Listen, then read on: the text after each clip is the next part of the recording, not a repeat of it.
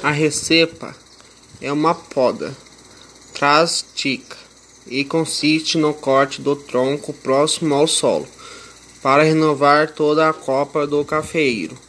Na recepa, a, na recepa baixa corta-se a 30 cm a 40 cm do solo.